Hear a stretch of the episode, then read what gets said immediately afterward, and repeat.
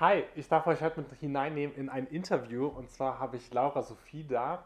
Und sie ist eine neue Mitarbeiterin bei uns im Gebetshaus seit letztes Jahr September ungefähr. Und ich freue mich riesig, dass du da bist. Ähm, es ist richtig cool. Wir haben vorher ein bisschen uns ausgetauscht. Mhm. Und es ist so, dass wir irgendwie vor ein paar Wochen irgendwann mal draußen vor der Eingangstür standen und mal so, hey, wer bist du? Neues Gesicht und so. Ähm, soweit man das mit Maske sonst sehen kann. Ist richtig schön, ohne Maske mal voneinander ähm, zu sitzen. Und ich fand deine Geschichte echt richtig cool. Ich fand das so schön, wie du kurz erzählt hast, wie so dein Weg mit Gott, beziehungsweise wir haben festgestellt, eigentlich so Gottes Weg mit dir, wie der war. Und ähm, dass du auch echt in einer Phase von Depression Gott kennengelernt hast und dass du auch eine, so eine schöne, frische Perspektive auch wirklich auf Gott hast, auf das wir dein Leben verändert und umgestaltet. Und auch totale Klarheit, das ist das, was ich bei dir auch voll spüre, auch von dem, wie wir gerade schon ein bisschen miteinander geredet haben. Und da ist so viel Klarheit auch ähm, drin. Und deswegen erzähl uns kurz, wer du bist, ähm, wo du herkommst. So dein, dein uh, Your Life in a Nutshell, so ein bisschen wie so eine ähm, Nussschale. Ähm, genau, wer, wer bist du? Ja, ich versuche es jetzt echt mal in so eine kleine Nussschale zu packen. Ah, wir machen die so medium Okay, so Video. so eine Walnuss. ähm, ja, genau. Also ich komme aus einem sehr liebevollen Elternhaus eigentlich. Mhm. Ähm, genau, und meine Eltern wollten, glaube ich, vieles besser machen als ihre Eltern. Mhm. Wie das wahrscheinlich die meisten oder vielleicht viele Eltern möchten. Viele, ja, das stimmt, ja. Genau. Und ähm, dementsprechend bin ich zum Beispiel ähm, ganz Waldorf aufgewachsen. Mhm. Ich war im Waldorf Kindergarten, in der Schule, diese ganze Waldorf-Karriere durchgemacht. Genau, und ähm, ja, war als Teenager aber sehr, sehr, sehr rebellisch. Hab wirklich gemacht, was ich wollte, hab meine Mutter auch extrem angeschrien und mein Vater hat sich ja total zurückgezogen und Mhm. irgendwie, ich glaube, er dachte mir so, ah ja, ich überlasse dir das mal. Ah, Genau, und ähm, ja, und warum? Ich glaube, weil ich eigentlich schon immer auf der Suche so nach dem Leben war. Ich hatte immer das Gefühl, oh, es gibt doch irgendwie mehr. Und ähm, genau, und es gibt mehr und da ist mehr und dieses Mehr möchte ich haben. Ich will das Leben, ich will das Spannende, Frische, ah, einfach das, das Leben an und für sich Mhm. haben. Und, oder nicht besitzen, aber ich möchte es, ja, ich möchte damit, damit verbunden Mhm. sein, genau. Und ähm, genau, und deswegen war ich schon ganz, ganz früh auf der Suche und ähm, bin dann nach dem Abi gearbeitet und bin dann gereist, wollte ursprünglich nach Israel, aber das hat dann irgendwie nicht geklappt wegen den Visas und dann bin ich aber in Syrien gereist und Jordanien und ähm, genau, hab dann, Du bist als Frau alleine durch Syrien gereist. ja, Und Jordanien. genau, ja, ja. Okay, das, da musst du auch mal was sagen. Eine gewisse Portion an Mut wahrscheinlich aufbringen oder so. Aber wir hatten geredet, das war, schon, war vor, das war vor arabischen Frühling, vor der Genau, Kriegssituation. Genau, genau, beziehungsweise das war, glaube ich, so genau in, in diesem Anfang so. Also Ja. es war Ende 2010, Anfang 2011, Ja. genau war das in ähm, Syrien, genau. Ich habe auch meinen 21. Geburtstag in Damaskus gefeiert. Cool, echt? Hammer. Das war echt cool, ja.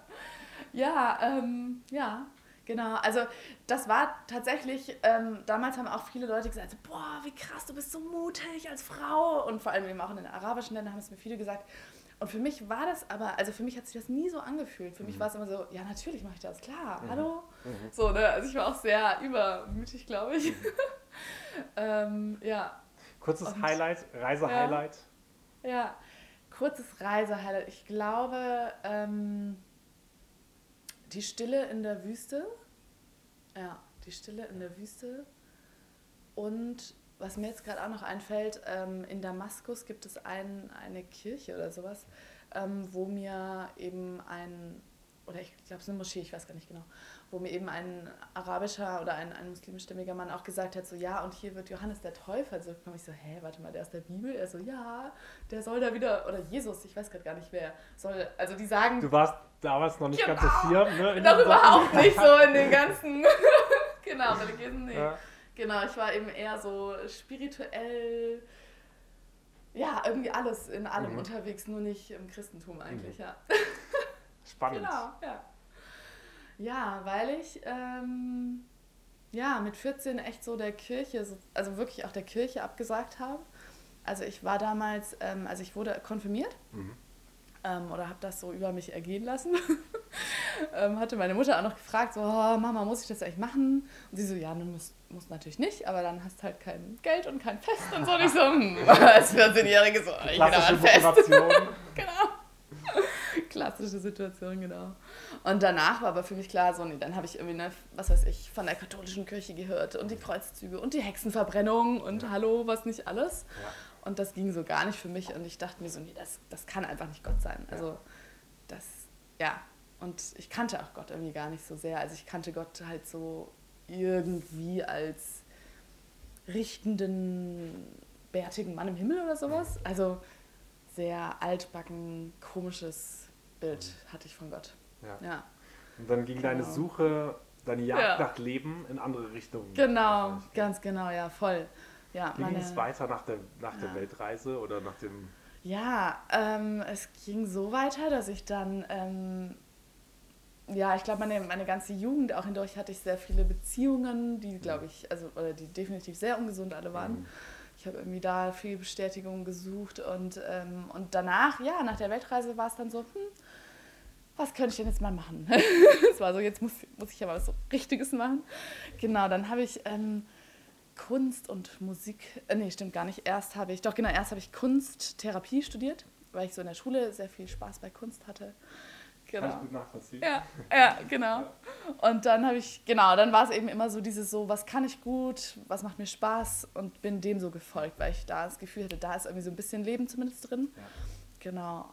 Bin ich dem gefolgt. Das ist ein bisschen die, die klassische Suche, die unsere Generation hat, weil wir Ja. alle Optionen haben. Ja. Wir können nach dem Abi oder wann auch immer, wir- Ja. irgendwie, irgendwie ist alles möglich. Und es ist so schwer zu finden, wo sein Platz ist und was sein ist. voll. Absolut, ganz genau. Drin. Ja, total. Und genau das war es auch, wo ich drin war. Mhm. Und ähm, ja. Und auch in diesem Kunsttherapiestudium habe ich festgestellt, also ich liebe Kunst, bla bla bla, aber irgendwie erfüllt mich das nicht. Ja.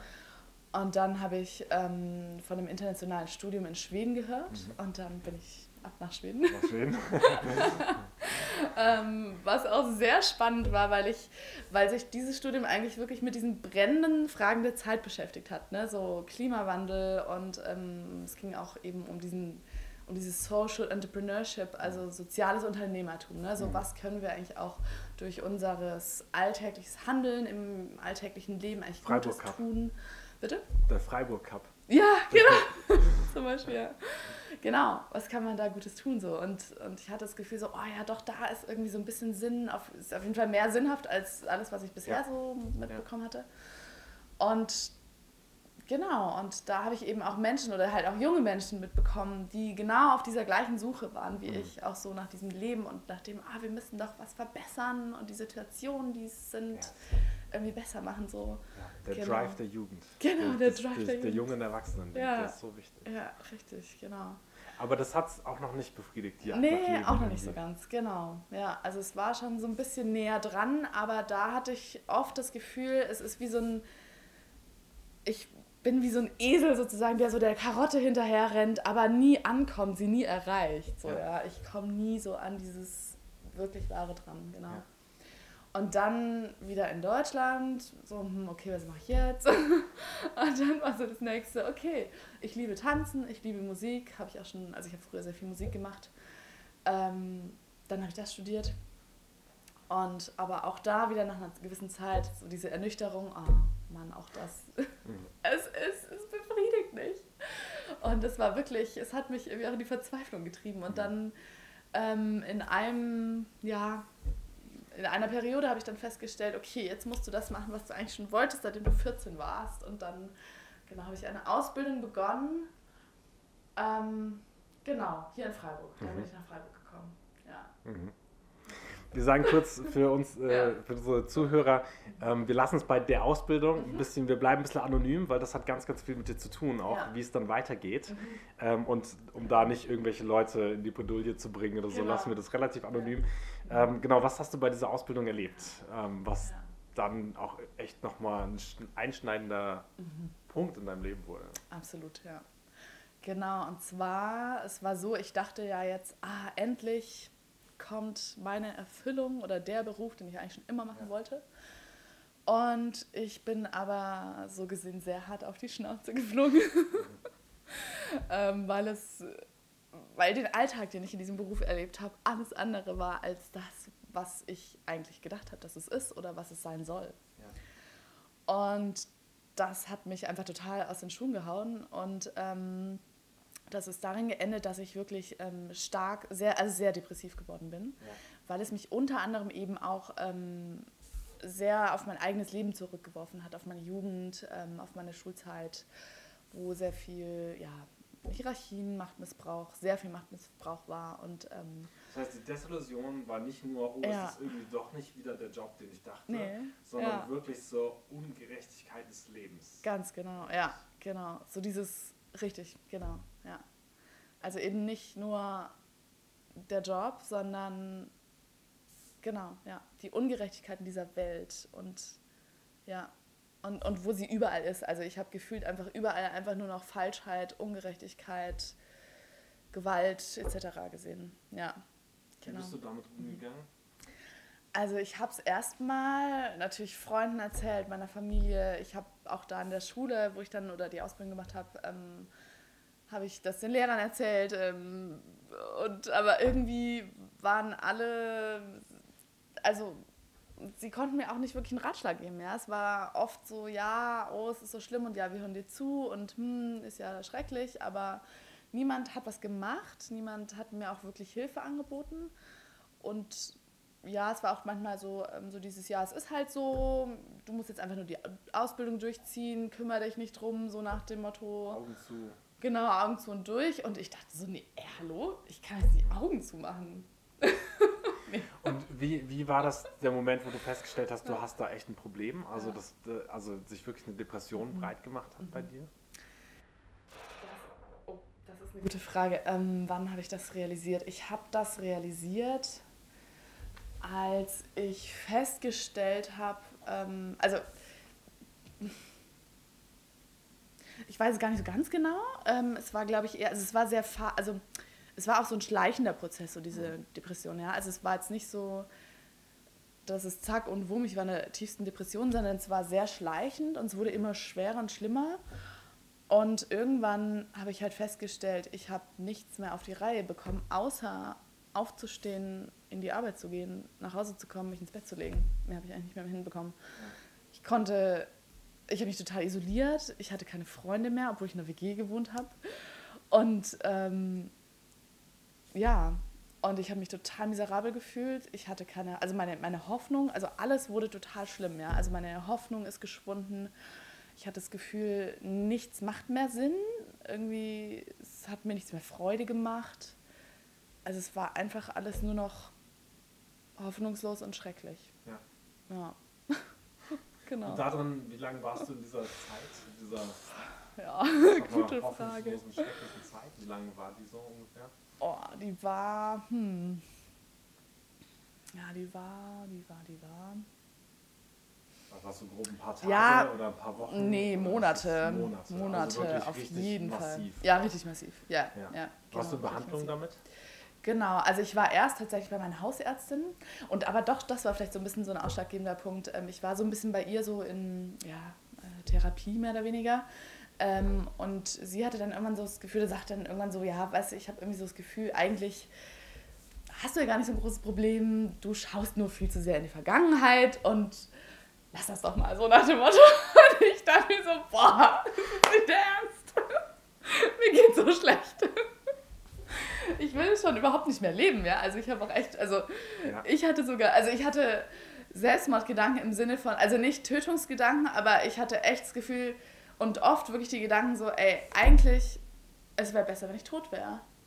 Es macht, also alles ist nur noch schlimm und schrecklich. Ich will gar nicht mehr leben. Mhm. Es ist so schmerzhaft. Es ist so sinnlos mhm. alles, ja. Ähm, ich glaube, das war so ein ausschlaggebender Punkt, wo ich auch gemerkt habe, okay, nee, jetzt muss ich mir richtig professionelle Hilfe suchen, weil das nicht mehr weil ich da gemerkt habe, so diese, diese, ich sag jetzt mal, diese Diskrepanz auch so zu dem, was sie sagt, du schaust ja nur auf deine Vergangenheit, zwischen, nee, das ist jetzt nicht nur auf meine Vergangenheit schauen, ja. sondern das ist, da ist irgendwas richtig ähm, nicht richtig. Ja.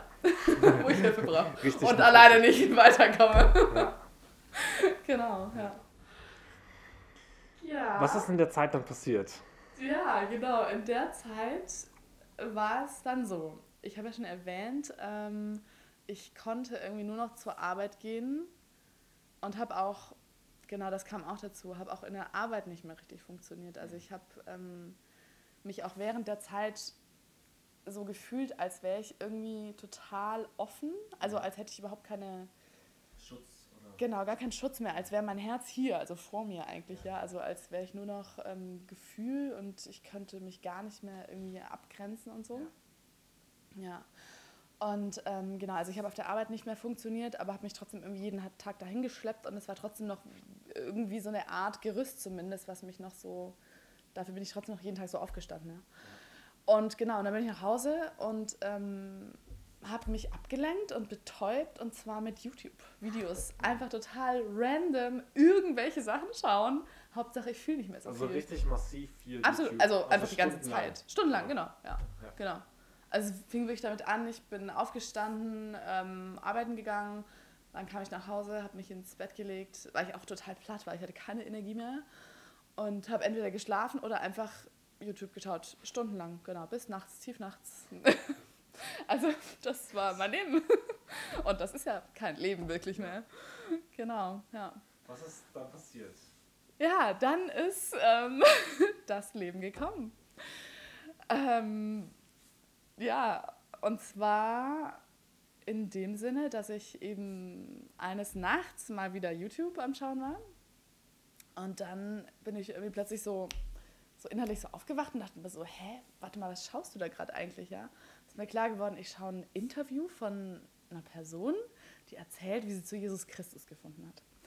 Und ich war so voll, voll hämisch und dachte mir so, ja klar, heutzutage noch Jesus Christus. Sehr witzig. Also ich war wirklich total so klar, ne? Das war mal, aber was, was willst du? genau, und dann war aber so die zweite Stimme, jetzt komm, jetzt schaust du dir halt mal an. Könnte ja interessant sein, ne? Schau es dir einfach mal an. Dann so, okay, gut, ich schaue es mir an. und dann habe ich festgestellt, boah, die Person, die erzählt irgendwie von Jesus. Und natürlich wusste ich klar, Jesus, Bibel und so, ne? Christliche Kirche, war mir schon irgendwie klar, dass da logischerweise eine Verbindung gibt, so, aber ich hatte früher nie wirklich viel von Jesus gehört, mhm. außer das Christkind, so, ne? ähm, ja, und ähm, dann war es, war irgendwie so meine, meine Attention, also meine, meine Aufmerksamkeit war irgendwie gefangen. Und ich dachte so, boah, das ist aber interessant, weil die Person auch ähm, ja, von, von Heilung gesprochen hat. Sie hat ähm, davon erzählt, dass man eine persönliche Beziehung zu Jesus haben kann, dass, sie ein, dass Jesus einen befreit. Und dann habe ich Interviews nach Interviews geschaut, ähm, weil ich so gecatcht war irgendwie. Und, und dann irgendwann war ich an einem Punkt, dass ich dachte, das, das kann doch jetzt einfach nicht sein. Also ich konnte es echt nicht fassen, was die Leute erzählen. Ja? Die haben, also ja, die, die, also von Jesus Wundern auch erzählt und in der heutigen Welt noch. Ja. Was, was wurde da wach in dir, dass mhm. du die, diese Videos dir angeschaut hast? Das war ERF, mhm. glaube ich, gell? Diese genau. Mensch-Gott. Richtig, genau, ja. Genau. Was wurde ja. wach in dir beim Zuhören von ja. den Geschichten? Also, was bei mir wach wurde, wurde äh, war so dieses, ähm, dass es eben die Lebensgeschichte von echten Menschen mhm. war und nicht eben. Syrien, Jordanien unterwegs waren nach, nach dem Abi und dann genau. irgendwie das Leben. Genau. Und das waren halt auch, und ich glaube, was vielleicht auch bestimmt eine Rolle gespielt hat, das waren die unterschiedlichsten Menschen. Ja? Von dem Hardrocker bis hin zum, was weiß ich, ähm, Informatikstudent über, was weiß ich, ne? Also die verschiedensten Menschen, ja. Oder es waren Mörder dabei, die gemordet haben. Es waren Prostituierte, es waren aber auch einfach Menschen, die auch eine Depression hatten oder was auch immer. Es waren Menschen von A bis Z. Es war total egal, was denn ihr Hintergrund war. Sie alle haben Jesus ganz persönlich erlebt. Ja. Und mit diesen Geschichten, ich glaube, das war auch so diese Vielfalt, glaube ich. Ja. Dass ich gemerkt habe, so, boah. Was hast du denn gemacht ja. damit, mit dieser Info? Ja. Ich habe gemerkt, ich stehe irgendwie vor einer Wahl, weil ähm, die sagen oft am Ende dieses Interviews, ähm, sagen sie, du kannst auch mit Gott reden. Also er ist einfach nur ein Gebet weg, du kannst Jesus ansprechen, er hört dich. Also nochmal kurz, du warst ja alleine zu Hause Genau. isoliert vom Rest der Welt. Ja. YouTube Ja. und dann Nachts in meinem Info Zimmer. irgendwo her. Mhm. Ja. Genau. Genau, und ich habe diese Infos gehört und ich hatte eigentlich echt das Gefühl, okay, hier auf der einen Seite habe ich so dieses alte Bild von Gott, was ich irgendwie von damals oder was weiß ich, woher ich das habe, ist, was so ist, Gott ist so ein strafender Gott, er ist irgendwie ein bärtiger Mann, der im Himmel sitzt und sagt, oh, du bist böse und das machst du falsch. Und so irgendwie. Und auf der anderen Seite Jesus, der heute noch heilt, der Menschen berührt, der mich liebt, der eine Beziehung mit mir möchte, der rettet, der anscheinend der wahre, lebendige Gott ist. Und ich dachte mir nur so, okay, äh, okay, ich muss hier was machen. Ja, und dann, und dann habe ich ja realisiert, okay, in was für einer Situation bin ich. habe reflektiert und habe ja gemerkt, so scheiße, ich bin an dem absoluten Tiefpunkt meines Lebens. Ich bin, ich will nicht mehr leben, ich kann nicht mehr, ich, alles ist irgendwie nur noch schrecklich. Und dann, genau, saß ich nachts allein in meinem Zimmer und habe einfach in den Raum gesprochen und dachte, okay, ich habe ja eigentlich nichts zu verlieren, ich versuche das jetzt einfach mal. Und dann habe ich einfach gebetet oder halt genau einfach zu Jesus gesprochen und habe gesagt, Herr Jesus, du, ähm, wenn es dich wirklich gibt, dann ist irgendwie echt jetzt die Zeit, dass du dich zeigst, weil ich kann nicht mehr und ich will auch nicht mehr. Hm. Und wenn du wirklich der lebendige Gott bist, dann bitte zeig dich. Und in dieser Moment, in diesem Moment kam die Präsenz Gottes, der Heilige Geist kam einfach mit seiner Liebe, mit seiner mit seinem tiefsten Frieden, mit seiner Sanftmut, mit seiner Wärme, mit seinem Licht. Ich saß echt wie in so einer, in so einer Glocke oder ich weiß auch nicht, wie in so, einem, in so einer riesen Umarmung von Gott, in seiner Liebe und konnte es irgendwie selber nicht fassen. Ich habe geweint und gelacht zugleich und habe echt nur so, saß und so und habe gesagt, danke Jesus, wie krass, dass du wirklich echt lebendig bist, so ja. Und ich wusste auch in dem Moment, das war auch so ausschlaggebend für mich, ähm, dass es auch Jesus Christus ist und nicht irgendeine andere sonstige, was weiß ich was, Manifestation, Mhm. so. Weil ich auch ähm, schon eben davor, also bevor ich Gott eben kannte oder Jesus kannte, habe ich schon viele andere ähm, Erfahrungen auch gemacht. Hm. Also auch spirituelle Sachen, Genau. ne? Hast du auch gemacht. Ja, genau, auch viele spirituelle Sachen, ja. Und das war aber sowas von wuchtig und sowas von anders, Ja. also überhaupt nicht vergleichbar. Ja. Gar nicht in keinster. Weise. Also wie so eine neue Bewusstseinsebene oder eine neue. Ich meine, wir würden als Christen, ist uns das klar, weil wir gehen davon aus, dass da an dem Punkt dein Geist in Berührung kommt mit dem lebendigen Geist Gottes und dadurch dein Geist wach und äh, voller, also mit Leben erfüllt wird. Das ist für uns so eine ganz klare Komponente, die wir Menschen haben ähm, und dass die wie so eingehaucht wird mit Gottes Leben und Ja. Gottes Leben reinkommt.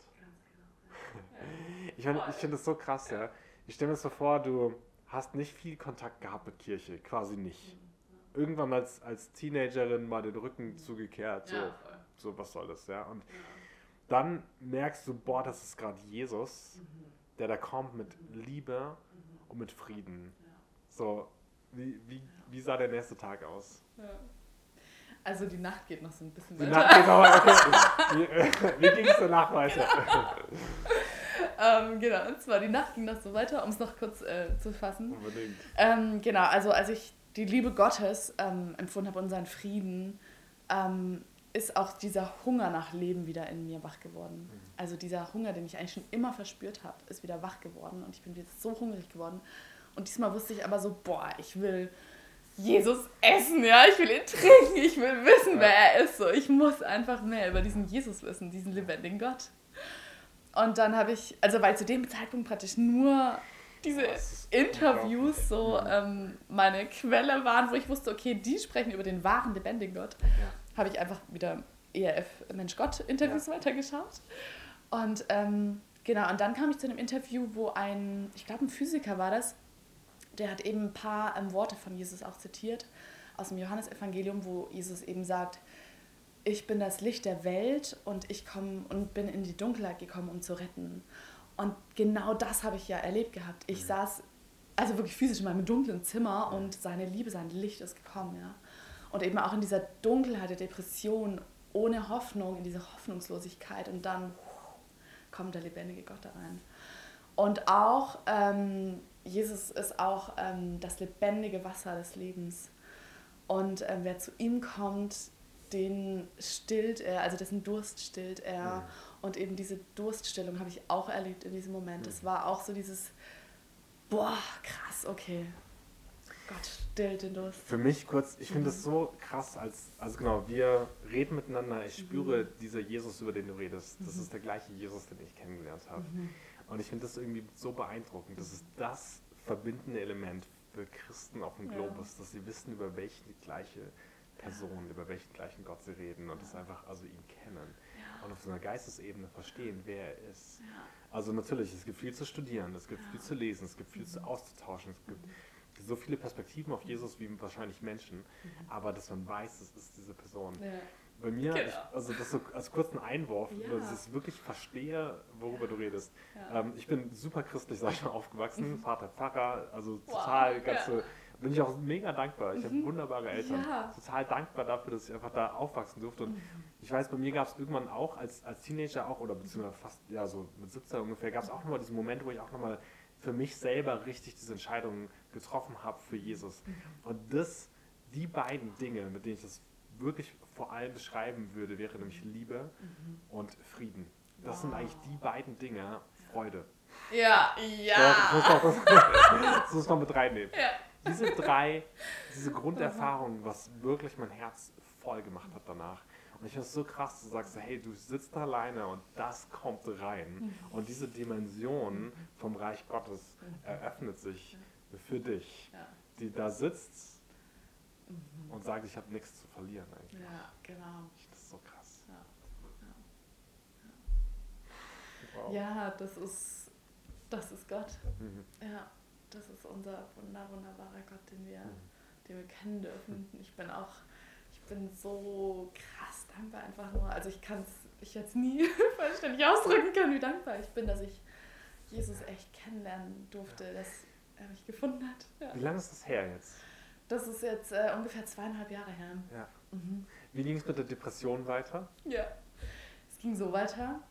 Ähm, genau dass er mich am nächsten Morgen geweckt hat. Also ich habe echt eine physische Hand auf meiner Schulter gespürt und habe dann, genau, dann kam diese krasse Freude in mir und ich habe nur so in mir gesagt, so danke Jesus. habe mich umgedreht, nichts gesehen, aber ich wusste, es ist Jesus. Und für ungefähr drei, vier Wochen ähm, war es, als würde er wirklich physisch neben mir laufen. Wow. Ja. Wow. Das war so eine intensive Zeit. Und in der Zeit, ich habe wirklich ständig jede Sekunde mit ihm irgendwie geredet und er hat mich so erneuert, so begleitet. Und das war dann auch die Zeit, wo ich gemerkt habe, oder wo er mir dann auch einfach gezeigt hat, hey, hol dir Hilfe, mach jetzt dann aber auch einen Cut. Ähm, also das war dann so im Laufe der nächsten Wochen und Monate. Ähm, genau, und dann habe ich mir eine richtig gute Therapeutin, Psychotherapeutin gesucht. Ähm, und genau, und habe dann eben die Ausbildung auch ausgesetzt, weil ich gemerkt habe, ähm, ich kann das gerade nicht alles mhm. gleichzeitig machen, das ist gerade zu viel. Ich muss mich jetzt irgendwie ähm, darauf konzentrieren, dass, ja, dass ich mein Leben wieder in Ordnung bringe, aber eigentlich ist es eher so dieses, äh, dass äh, Gott seine Ordnung in mein Leben wieder reinbringt. Ja, dass Gott mein Leben ordnet. Ja.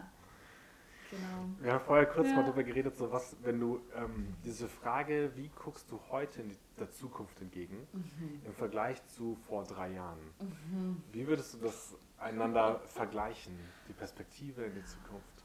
Wow. Also es hat sich absolut grundlegend verändert. Ähm, so eine gute Frage, aber es ist auch so eine herausfordernde Frage. das, das so nee. zu kurz zu fassen oder so, ja, diesen Kern zu ergreifen. Ähm, ich glaube, früher habe ich ähm, ja, früher hatte ich wirklich so dieses Gefühl, ich muss es machen. Also ich muss es aus meiner Kraft schaffen. Ich ja. muss die Welt verändern. ich muss dies und das und jenes tun, damit ich irgendwie ähm, glücklich werde. Und jetzt ist mein Blick in die Zukunft. Jesus ist meine Zukunft. Also Gott ist meine Zukunft. Und er gibt mir Kraft. Ich muss nichts mehr tun, um was zu erreichen, sondern ich möchte tun, weil, ich's, weil er mich liebt und weil ich ihn liebe und weil ich diese Liebe ihm zurückgeben möchte und auch den Menschen geben möchte. Genau, und ähm, Blick in die Zukunft ist einfach nur, egal welche inneren oder äußeren Umstände da sind, Gott verändert sich niemals. Er ist immer gut und er ist immer gerecht. Er ist immer gerecht. Halleluja. und er ist immer Liebe. Und, und er bleibt so, er verändert sich nicht. Und ich glaube, das ist der springende Punkt. Was würdest du, was würdest du mhm. Menschen ähm, empfehlen, die das nicht teilen können? Die vielleicht an dem Punkt sind, wo du vor drei Jahren warst, mhm. die sagen, nee, pff, gibt's eh nicht. Mhm. Ähm, oder die vielleicht mhm. einfach schon so lange auch mit Gott unterwegs sind und wo diese Sachen auch ein bisschen wie zugedeckt sind. Also mhm. dieses Wissen um das, wer Gott ist. Mhm.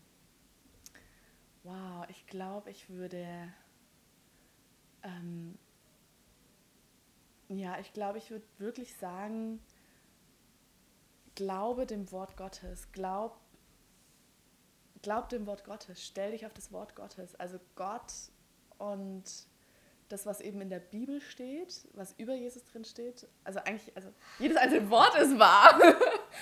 und, und glaub dem wirklich, egal was drumherum ist, und bitte den Heiligen Geist, dir zu helfen und dich zu lehren, weil er ist unser Lehrer.